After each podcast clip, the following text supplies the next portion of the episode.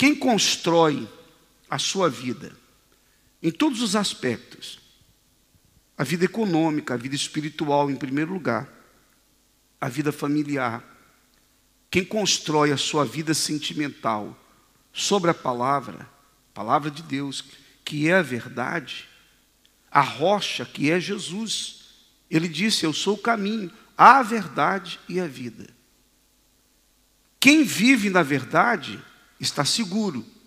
É esta casa que está bem firmada, pode a tempestade pode desabar sobre ela. Vem muitos problemas no relacionamento. Não é? Vem os momentos difíceis. As pessoas casadas enfrentam seus desafios, porque a vida dois não é como nos filmes que só é, mostra o romantismo. Ninguém no relacionamento vive de beijos o tempo todo. Óbvio que não. É muito diferente. Esses casais apaixonados dos filmes, aquela coisa toda, aquele romantismo todo, aquilo ali é só em filmes.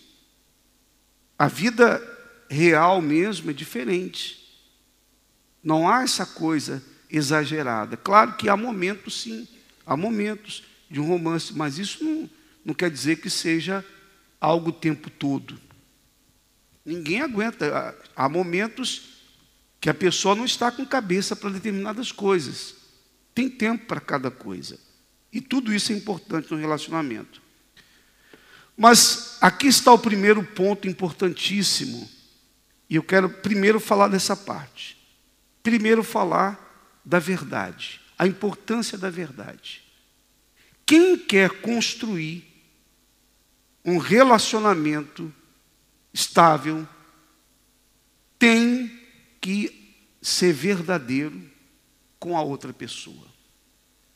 A verdade traz segurança para a vida amorosa.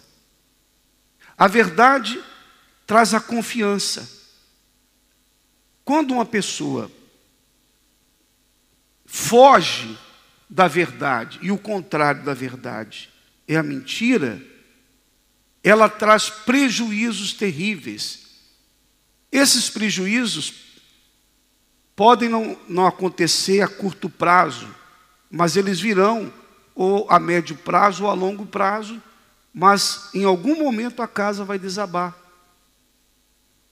Se não houver a verdade, não há firmeza no relacionamento. Não havendo verdade, não há transparência. Não havendo verdade, não há sinceridade. É isso que acontece. A falta da verdade traz desconfiança, traz insegurança. A falta da verdade traz a ruína no relacionamento.